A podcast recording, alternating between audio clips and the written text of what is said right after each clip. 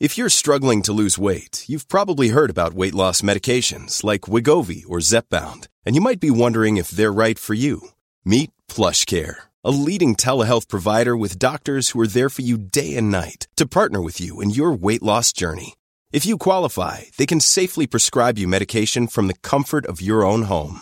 To get started, visit plushcare.com slash weight loss. That's plushcare.com slash weight loss. plushcare.com slash weight loss.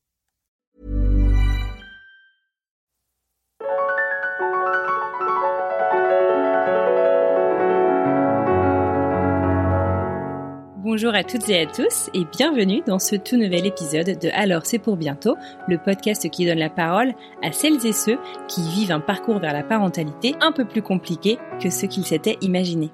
Nous continuons donc cette série d'interviews hors série, donc euh, à la découverte et à la rencontre de ces professionnels de santé qui nous accompagnent au quotidien dans nos parcours de PMA. Et nous passons aujourd'hui donc à la rencontre de Caroline Stéphan, qui est ostéopathe à l'APHP, donc aux hôpitaux de Paris, ainsi qu'en libéral à Paris, dans Paris dans le 10e, ou le 11e, tu me rediras Caroline. Dans le quatrième. Euh, bienvenue. Dans le quatrième, rien à voir, excuse-moi. Je sais que c'est vers Bastille. Euh, bienvenue sur le podcast. Comment vas-tu? Et euh, est-ce que tu pourrais te présenter en quelques mots, s'il te plaît? Bonjour Anne-Fleur. Eh bien, écoute, je vais très bien. Euh, donc, je m'appelle euh, Caroline. Je suis ostéopathe. J'exerce, comme tu le disais, à la PHP euh, dans un service d'hématologie, donc ce qui est maladie du sang. Et parallèlement à ça, je travaille en cabinet libéral, donc avec des kinésithérapeutes. Très bien. Est-ce que tu pourrais nous expliquer Qu'est-ce que c'est un ostéopathe? J'ai souvent, très très souvent entendu euh, la confusion entre un ostéopathe et un kiné et même un chiropracteur. Est-ce que tu pourrais nous expliquer un petit peu la différence? Alors, en fait, l'ostéopathie, euh, c'est une thérapie manuelle. Euh, son approche est globale, donc contrairement à, la kinésithérapie, qui est une approche assez locale. et le but de l'ostéopathie, comme d'ailleurs de la kinésithérapie, c'est d'apporter de la mobilité euh, aux structures du corps qui sont en perte de mobilité, donc, ou euh, comme on dit dans le jargon, en dysfonction. Euh, la kinésithérapie, donc, a une approche plus plus locale. elle a plus, c'est plus dans une démarche de rééducation. C'est prescrit par un médecin, donc vous pouvez généralement pas y aller en première intention. Et c'est pas, ça, ça a le même but final qui est donc de, de soulager des symptômes, euh, soulager des douleurs, mais l'approche n'est pas la même en fait. Pour ce qui est de la chiropraxie, aujourd'hui, c'est assez difficile de faire la différence. Euh, à l'origine, la chiropraxie, c'était vraiment une approche uniquement vertébrale, donc on ne traitait que la colonne vertébrale. Et aujourd'hui, dans les écoles de chiropraxie, euh, il y a des, des, matières qu'on apprend en ostéo qui sont donc le viscéral, donc on va apprendre à mobiliser les, les viscères abdominaux. Euh, il y a le crânien, euh, il y a, y a tout un tas de, de techniques qui n'existaient pas avant et qui et qui maintenant font partie de la chiropraxie et qui sont donc qui le rendent difficile à différencier de l'ostéopathie. Pardon, c'est un peu long. Non, non, non, non c'est très bien, mais je te remercie, c'est très clair, effectivement. Euh, Est-ce que tu pourrais euh, nous expliquer sur quel type de pathologie, du coup, tu interviens? Parce que je comprends que c'est une démarche globale et que, du coup, la kinésithérapie va plus euh, agir en, bon, pour être euh, un peu familière, en réparation, et euh, l'ostéopathie, avec cette approche holistique, comment ça va se passer, du coup? Quel type de pathologie tu vas traiter? Alors, bon, on a le, on a l'image assez, assez assez connu du lumbago, de la sciatique qui font aller chez l'ostéopathe. Donc ça, c'est vrai que c'est quand même des, des troubles euh, qu'on voit assez régulièrement, euh, comme aussi mhm. les torticolis ou ce genre de choses. Donc les trucs très euh, musculaires ou très euh, articulaires. On a aussi tout ce qui est maux de tête. On va avoir tous les troubles du transit, ah ouais. euh, mhm. sur lesquels on peut jouer beaucoup. Euh, on va avoir les, les douleurs de règles on va avoir euh, ah ouais, vous pouvez faire quelque chose pour les douleurs de règles? Ouais, ouais, ouais. En fait, l'idée, euh, le, le, le, motto, la règle principale de l'ostéopathie, c'est donc d'apporter de la mobilité. Mais en fait, qu'est-ce qu'elle apporte cette mobilité? C'est un meilleur rapport euh, sanguin euh, vers les organes, vers les structures qui font mal en général. Ce qui mhm. fait mal en général, c'est quand il y a un mauvais apport sanguin. Donc nous, c'est vraiment ce qu'on cherche au maximum. Donc on, on axe tous nos traitements là-dessus. Voilà, c'est à peu près ce qu'on fait euh, au, au quotidien. Après, il y a toujours des d'autres choses un peu un peu plus insolites, un peu plus différentes, mais mais c'est mm-hmm. c'est vraiment ce, ce, genre de troubles qu'on traite. D'accord, non, mais c'est c'est hyper intéressant. Alors du coup, j'aimerais bien revenir sur cette histoire de douleur de règles. Euh, tu le sais, on le sait, euh, l'endométriose qui touche à minima une femme sur cinq. Euh, bon, on cherche, euh, on sait que c'est pas euh, une maladie qui malheureusement dont on guérit, mais qui s'accompagne en tout cas d'énormément de douleurs, notamment pendant les règles. Et du coup, vous pouvez aider en fait dans cette prise en charge de la douleur dans l'endométriose? Ah, tout à fait. En fait, euh, l'endométriose qui fait mal en règle générale, c'est les, c'est les saignements. En fait, l'endomètre donc va proliférer en dehors de l'utérus. Il va se mettre sur les parois d'autres organes ou sur euh, des ligaments. Les fameuses adhérences. Exactement. Et en fait, au moment des règles, euh, cet endomètre va saigner comme l'endomètre de l'utérus. Et sauf que mhm. le sang va pas pouvoir s'évacuer par l'utérus et le vagin. Donc du coup, il va rester à l'intérieur, ça va créer une micro-inflammation Sauf que le sang là, il va coaguler, il va rester là, et ça va faire, euh, enfin, ça va créer des adhérences du coup à l'endroit où ça a saigné. Donc l'idée, c'est vraiment de mobiliser les structures qui vont être euh, touchées par l'endométriose, pardon. Donc, euh, imaginons par exemple un morceau d'intestin grêle, le bas de l'intestin grêle qui va être en contact avec le haut de l'utérus. Et ben, pour éviter qu'il y ait des adhérences entre l'utérus et l'intestin grêle, et ben, on va essayer grossièrement de les écarter l'un de l'autre pour éviter les restrictions de mobilité et pour euh, pour éviter les douleurs en fait. Donc c'est ah, c'est le gros. euh... ah, je savais même pas qu'on pouvait euh, vous pouviez nous aider là-dessus. D'accord. Ok, moi c'est intéressant. euh, super bon à savoir. Alors on un autre aspect que je voulais aborder avec toi aujourd'hui, donc c'est l'infertilité. Euh, tu le sais, dans ce podcast, on parle beaucoup donc de PMA et euh, euh, d'itinéraire bis, si je puis dire, vers la parentalité. Alors, mhm. si l'ostéopathe ne va pas traiter l'infertilité, enfin en tout cas pas forcément la résoudre, il peut aider. Et j'aimerais bien savoir du coup comment comment ça se passe, à quel moment est-ce que même il faudrait qu'on pense à consulter? Alors, euh, en général, pour les problèmes d'infertilité, on conseille aux femmes de venir, pour ce qui est des femmes en tout cas, on conseille aux femmes de venir euh, dans la première semaine qui suit les règles, parce qu'en fait c'est une semaine qui est assez, euh, comment dire, où il y a, assez peu d'hormones en fait qui sont en jeu à ce moment-là du cycle. et pour ce qui est des, des fives, insémination, etc., on conseille donc de venir consulter avant. On consulte pas juste après. L'idée c'est de préparer le terrain pour que justement le bassin soit prêt, l'utérus soit prêt, tout l'apport sanguin soit au, optimal. Euh, mhm. Donc on conseille, on conseille de venir dans les semaines qui précèdent euh, ces, interventions. Euh, et donc, avant, tu veux dire le transfert d'une FIF, quoi. Exactement. Oui, oui. D'accord. Ok. D'accord. Et alors comment comment est-ce que ça se passe alors cette prise en charge? Et alors la prise en charge en elle-même, euh, donc va forcément euh, dépendre de ce que de ce qu'on trouve lors de l'examen. On va surtout vérifier donc, des axes quand même principaux. On va vérifier la mobilité du bassin parce que enfin c'est quand même quelque chose de, de central. Euh, le bassin, le petit bassin. Euh, on va vérifier la mobilité du système digestif parce que du coup tout ce qui est appareil reproducteur, il se trouve dans le bassin et sous l'appareil digestif, donc euh, très mise en contrainte. On va beaucoup regarder justement le système de soutien, donc les ligaments de, l'appareil reproducteur, qui peut aussi donc limiter le, le, bon apport sanguin vers euh, l'utérus, etc. Euh, on va on va pouvoir travailler aussi, on va toujours vérifier donc il n'y a pas d'adhérence particulière dans ces zones-là. Et ensuite, on va euh, travailler sur l'axe endocrinien, donc l'axe des hormones. On va surtout donc s'assurer qu'au niveau du crâne, euh, la mobilité est bonne, pour que l'hypothalamus et l'hypophyse euh, puissent jouer leur, leur bon rôle au bon moment du cycle. Euh, et puis on va travailler donc voilà sur toutes les, les glandes qui peuvent avoir un rôle dans dans dans le dans le cycle menstruel. C'est surtout surtout ce qu'on va vérifier. Et à côté mhm. de ça, on peut également donner des conseils euh, avec d'autres praticiens de santé euh, sur euh, les conditions, les pardon les l'hygiène de vie, pardon. Donc tout ce qui est activité physique, nutrition, sommeil, enfin tout ça, qui qui, qui, ça, joue aussi un rôle travailler de manière collégiale avec d'autres spécialistes. Exactement. Pour faire une prise en charge vraiment globale. D'accord. Bah, c'est le c'est le mieux. C'est ce qu'on essaie de faire en tout cas, ouais. Et donc c'est vrai que euh, l'ostéopathie a un rôle quand même assez euh, intéressant dans euh, dans l'infertilité qu'on dit euh, fonctionnelle.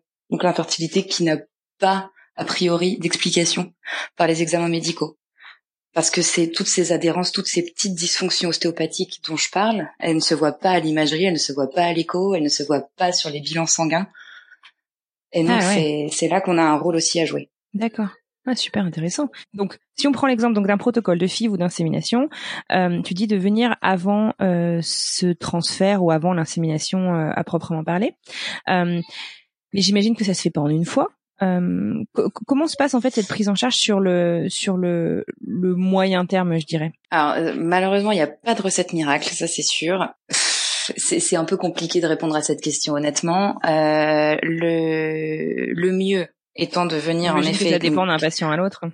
Exactement. Et puis ça dépend parce qu'il y a des gens qui vont avoir beaucoup de choses à corriger pour qui ça va prendre du temps. Pour d'autres, ça va se faire très rapidement. Donc euh, c'est vraiment patient dépendant. Euh, mhm. Cependant, dès que, je pense que très honnêtement, hein, dès que dès que l'envie, le, euh, enfin dès que le parcours même euh, FIV est enclenché, euh, je trouve que c'est pas idiot d'aller consulter pour voir pour euh, pour en parler même avec euh, avec l'ostéopathe qui pourra donner des conseils et qui pourra dire quand revenir exactement en fonction de, de, des dates prévues. Euh, après, si vous s'il faut y aller vraiment qu'une seule fois, je dirais euh, deux à trois semaines avant avant le transfert, ce serait vraiment l'idéal. D'accord, ok. Donc ouais, ok. Bon, bah super. Écoute, c'est super intéressant tout ça. Euh, tu as dit, euh, tu as un peu euh, effleuré du bout des lèvres. Tu disais, euh, tu, tu, tu, précisais ton propos tout à l'heure en parlant de femmes infertiles. Est-ce que du coup, ça veut dire que tu peux aussi, tu fais aussi, par exemple, des prises en charge des couples ou des hommes? Et si oui, comment ça se passe? Alors, en effet, en fait, donc l'infertilité, comme on le sait, elle vient pas forcément de la femme. je personnellement, je ne prends pas les couples ensemble en consultation. Après, le, poser des questions sur le couple est toujours très pertinent. Euh, en revanche, oui, les, les hommes, euh, on peut également travailler sur les hommes.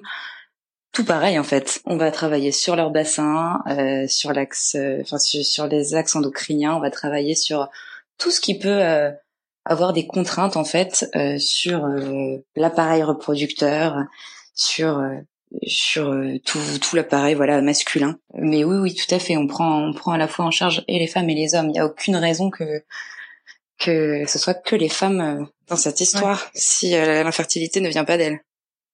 Ouais, Ouais, d'accord. Non, mais c'est super intéressant. C'est vrai qu'on a on a tendance à penser que tout va se passer chez la femme biologiquement parlant. Et puis il y a encore ce, cette grande idée reçue qu'on combat euh, au quotidien, mais qui est que l'infertilité vient toujours des femmes, ce qui est pas du tout le cas. Euh, donc effectivement, c'est mm. c'est super bon à savoir que que vous prenez aussi en charge du coup euh, les hommes dans ces dans ces parcours. Euh, tout à fait. Je voulais te, te poser la question. Euh, on connaît donc des ostéos euh, de profession. Il y a aussi des ostéos qui sont médecins. Euh, est-ce que il y a une différence qu'on doit savoir en tant que patient euh, entre ces deux types d'ostéos? Et je sais pas, si tu peux nous aider un petit peu à, comprendre. Alors, les ostéos donc qu'on appelle ostéopathes exclusifs, eux n'ont qu'une formation purement ostéopathique. Donc ils ont fait une école en 5 ou 6 ans. Euh, avec des matières donc purement ostéopathiques, avec anatomie, physiologie. On a appris euh, grosso, grosso, modo en accéléré euh, la sémiologie médicale avec la pathologie, etc. Euh, mais qui fait qu'on n'est pas des médecins, comme vous le savez. Les médecins ostéopathes, eux, ils font une formation donc de médicale. Ils passent par la fac de médecine. Ils en ont pour euh, X années. Et ensuite, ils vont décider de se de, de, de faire de l'ostéopathie alors euh, pour ça, ils vont avoir des formations, il me semble, de je dirais deux à trois ans, euh, mais sous forme de de week-end, enfin sous forme de formation continue.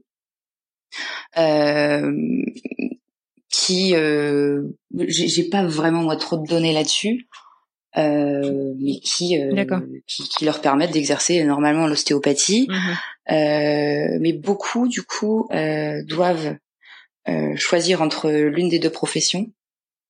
Mmh juste pour des questions de sécurité sociale parce que du coup l'ostéopathie n'est pas remboursée, la médecine est, est, remboursée, ou alors il faut avoir deux cabinets différents, il faut avoir un cabinet de médecine et un cabinet d'ostéopathie.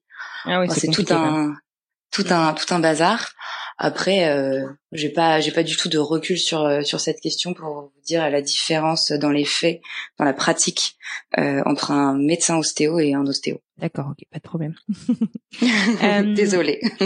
Mais non, non, il y, a, aucun souci. Euh, comment est-ce que euh, tu conseillerais, enfin, comment est-ce que en fait les gens te trouvent s'ils veulent euh, venir donc faire peut-être un petit bilan pré-FIV avec toi auprès d'un ostéo, et puis de manière plus générale, parce que tout le monde n'est pas forcément dans le quatrième à Paris, comment est-ce qu'on peut choisir son ostéo? Quels seraient tes conseils pour choisir un ostéo avec qui bah, ça matche bien et puis qui voilà qui, qui soit capable de prendre en charge nos besoins? euh, alors, euh, pour moi, donc c'est assez simple. On me trouve sur Doctolib et j'ai également un site internet.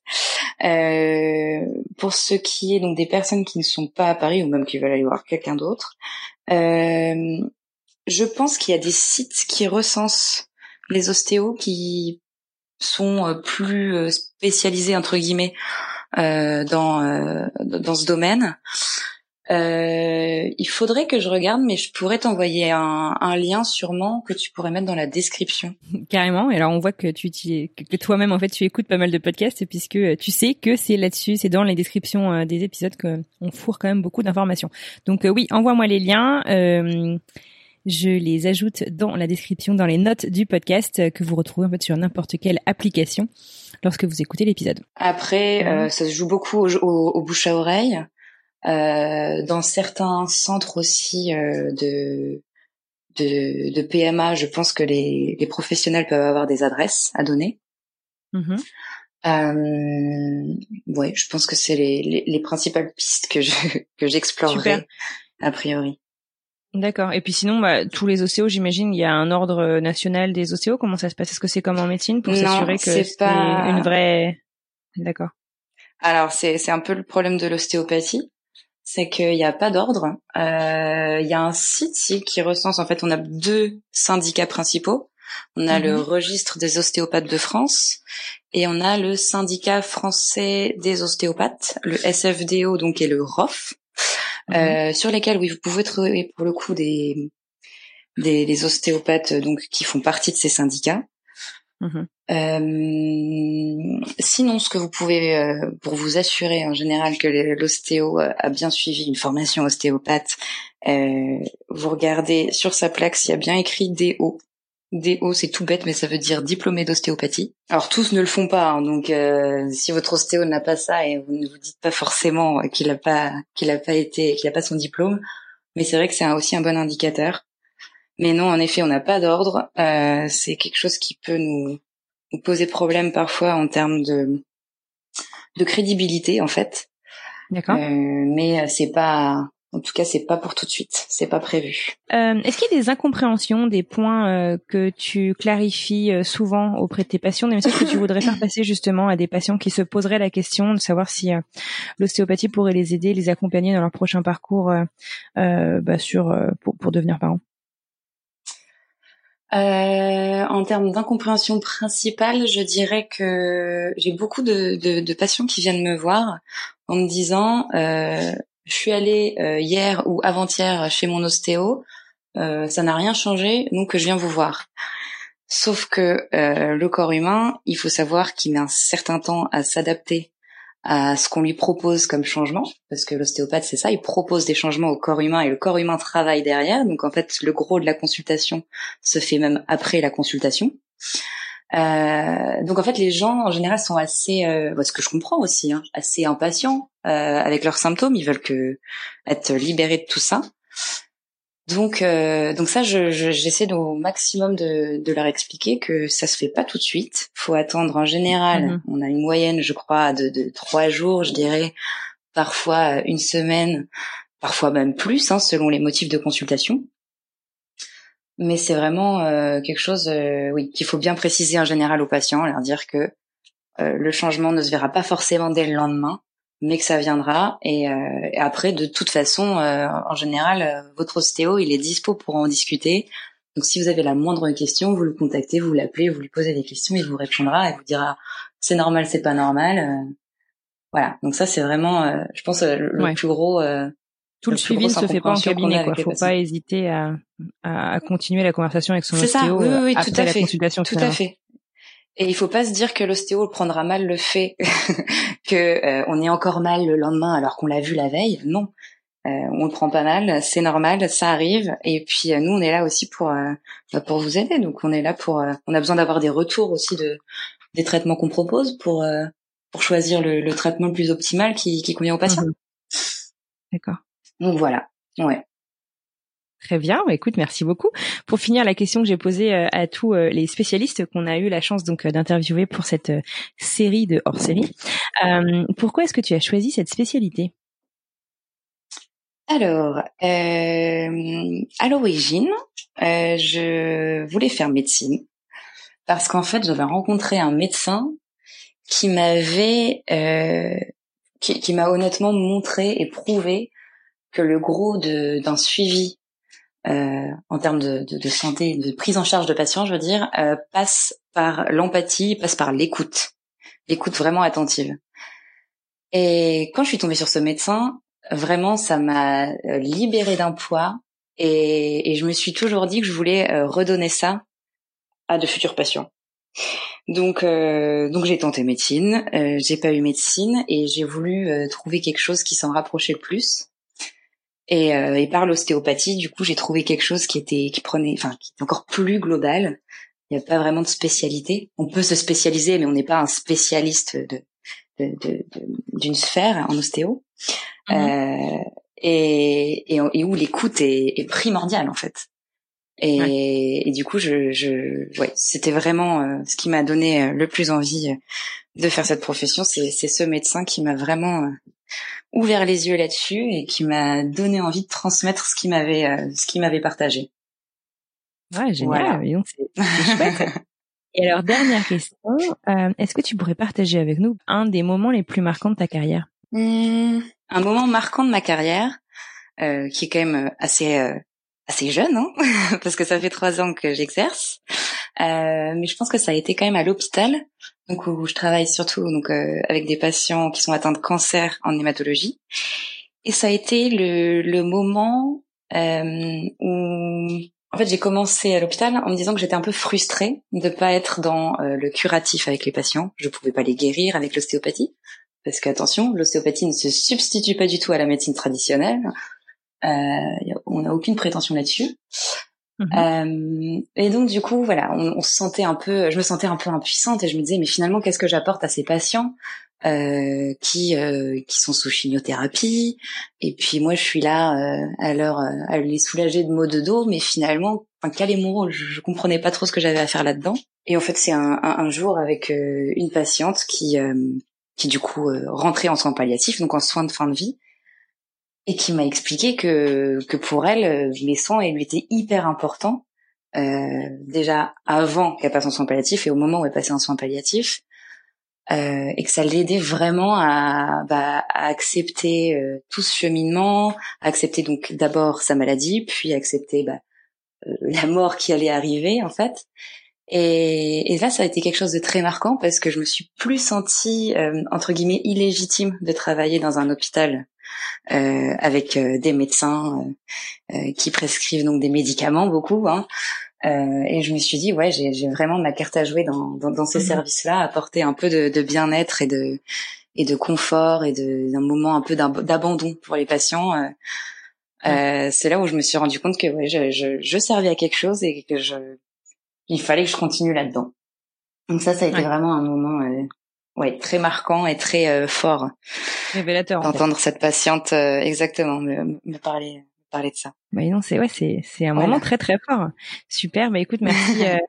Merci beaucoup, bravo pour tout ce que tu fais. Euh, c'est super intéressant effectivement de, de, de mieux comprendre voilà comment euh, l'ostéopathie peut accompagner de manière euh, globale. Donc on l'a bien compris euh, sur le parcours d'infertilité. Euh, dernière petite question d'ailleurs, mm-hmm. on a parlé justement de la prise en charge de l'infertilité, donc chez l'homme comme chez la femme, de la douleur, de l'endométriose par exemple. mais du coup, si on est en essai bébé sans infertilité prouvée, est-ce que ça a du sens aussi en fait de venir te voir en disant voilà euh, euh, on aimerait euh, se lancer pour on aimerait se lancer dans les essais bébés on aimerait devenir parent est-ce que est-ce que tu peux justement les aider à enfin, aider les patients à à, à être prêts en, en quelque sorte? Oui tout à fait. Alors après à être prêt ça dépend donc à, quel à quel moment ils viennent nous consulter. C'est-à-dire s'ils ont déjà essayé s'ils n'ont pas déjà essayé ou si voilà euh, mais bien sûr, en fait, dans tous les cas, faire un petit euh, un petit check-up, comme on dit, euh, une petite consultation en, en préventif euh, sur sur ce sur ce type de problématique, ça peut être tout à fait pertinent. En fait, c'est exactement le même principe que pour une infertilité avérée. C'est on va vraiment essayer de libérer les grosses zones clés euh, dont on va avoir besoin entre guillemets euh, on veut, juste vérifier que toute la machine fonctionne en tout cas d'un point de vue mécanique. Euh, et puis euh, et puis et puis voilà. Ensuite après si c'est quelque chose d'organique on le saura pas forcément. Et c'est là que derrière il faudra sûrement aller voir un médecin si jamais euh, ça ça ne fonctionne pas. Mais mais en tout cas en termes de mécanique nous on est là on, on, veut faire en sorte de faire fonctionner le, la machine quoi D'accord, ok, ouais, non ah. mais c'est super intéressant. Bon, eh ben écoute, euh, un grand merci donc d'avoir passé cette petite demi-heure avec moi, de nous avoir euh, bien expliqué effectivement euh, comment bah, les ostéopathes peuvent accompagner dans ces parcours, autant donc chez l'homme que chez la femme. merci à toi autant en préventif que, alors j'ai bien compris que c'est pas du curatif, mais aussi en accompagnement donc de la de, la gestion de la douleur. Euh, Est-ce que tu as un dernier petit mot euh, à, à, à faire passer avant qu'on se dise au revoir? Euh, Non, ben je tiens vraiment juste à te remercier pour euh, cette invitation sur ton podcast que que j'écoute euh, assidûment et et puis plein de bonnes choses pour la suite du podcast. Merci beaucoup. À très bientôt, Caroline. À très bientôt. Et voilà, c'est la fin de ce tout nouvel épisode. J'espère que cet épisode vous aura permis de mieux comprendre comment l'ostéopathie peut vous accompagner avant, pendant et donc après vos parcours, autant chez vous, mesdames, que chez vous, messieurs. Je tiens à dire un grand merci à mon invitée euh, aujourd'hui, Caroline Stéphane, qui est donc diplômée d'ostéopathie, qui exerce à la PHP et euh, en cabinet à Paris. Et puis je vous remercie, vous, d'avoir écouté cet épisode jusqu'au bout. Si vous avez euh, des questions, que vous souhaitez euh, continuer euh, la conversation, comme pour chaque épisode, rendez-vous sur Instagram, at alors c'est pour bientôt podcast. Et puis si vous voulez m'écrire, si vous voulez proposer des nouveaux sujets ou des nouveaux invités, rendez-vous sur le site internet alors c'est pour bientôt podcast.com. Sur ce, je vous souhaite à tous une merveilleuse semaine et je vous dis à très bientôt.